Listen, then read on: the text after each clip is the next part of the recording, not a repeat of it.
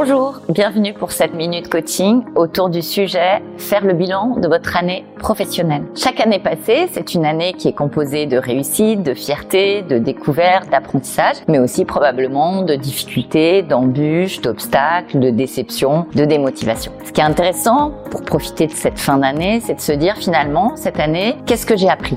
Travers ce qui a bien fonctionné, mes réussites, mes découvertes, mes fiertés, mais aussi à travers ce qui a été plus difficile, parce que finalement, dans les difficultés, c'est là aussi que nous apprenons beaucoup. Écrivez vos apprentissages de l'année. Qu'est-ce que je sais mieux faire à la fin de cette année et aussi en tant que personne qui je suis de nouveau? Il y a des comportements et des postures peut-être que j'ai également développés au-delà de mes expertises et de mes savoirs faire professionnel. Point numéro 2, c'est pas mal d'aller profiter de cette fin d'année pour euh, demander du feedback. Bien sûr, vous allez avoir votre entretien de fin d'année, mais à des amis, des collègues, pas seulement à votre manager.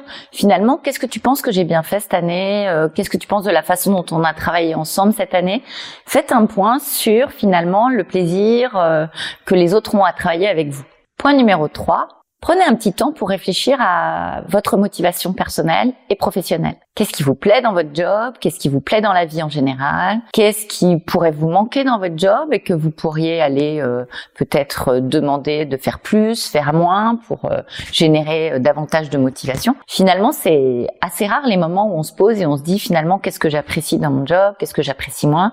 On a tous des trucs un peu pénibles dans, dans chacun de nos jobs, mais globalement, est-ce que c'est quelque chose qui m'enrichit, où j'apprends, où je m'épanouis?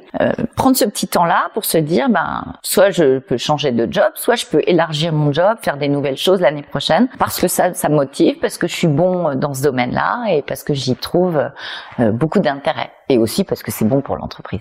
Point numéro 4, faites un point sur euh, la gestion de votre énergie. Vous êtes comment en, fin d'année? Vous avez plutôt bien géré votre énergie, votre stress? Vous êtes plutôt en forme? Ou est-ce qu'il faut vraiment que vous réfléchissiez à la façon dont vous organisez votre agenda pour l'année prochaine? Ben, Prenez un temps pour vous dire euh, est-ce que je m'engage l'année prochaine pour mieux gérer mon temps, mieux gérer mon organisation, peut-être faire des choses que je n'ai pas réussi à faire cette année, comme aller deux fois par semaine à la piscine ou euh, marcher une demi-heure à l'heure du déjeuner au lieu de manger ma salade devant mon ordinateur. Prenez ce temps de bilan sur la gestion de votre énergie. Enfin, un bilan d'année, c'est bien qu'il se termine par euh, un petit plan d'action pour l'année prochaine. Nous, ce qu'on aime bien en coaching, c'est de poser les questions suivantes. Qu'est-ce que je vais faire plus? Qu'est-ce que je vais faire moins? Qu'est-ce que je vais continuer à faire?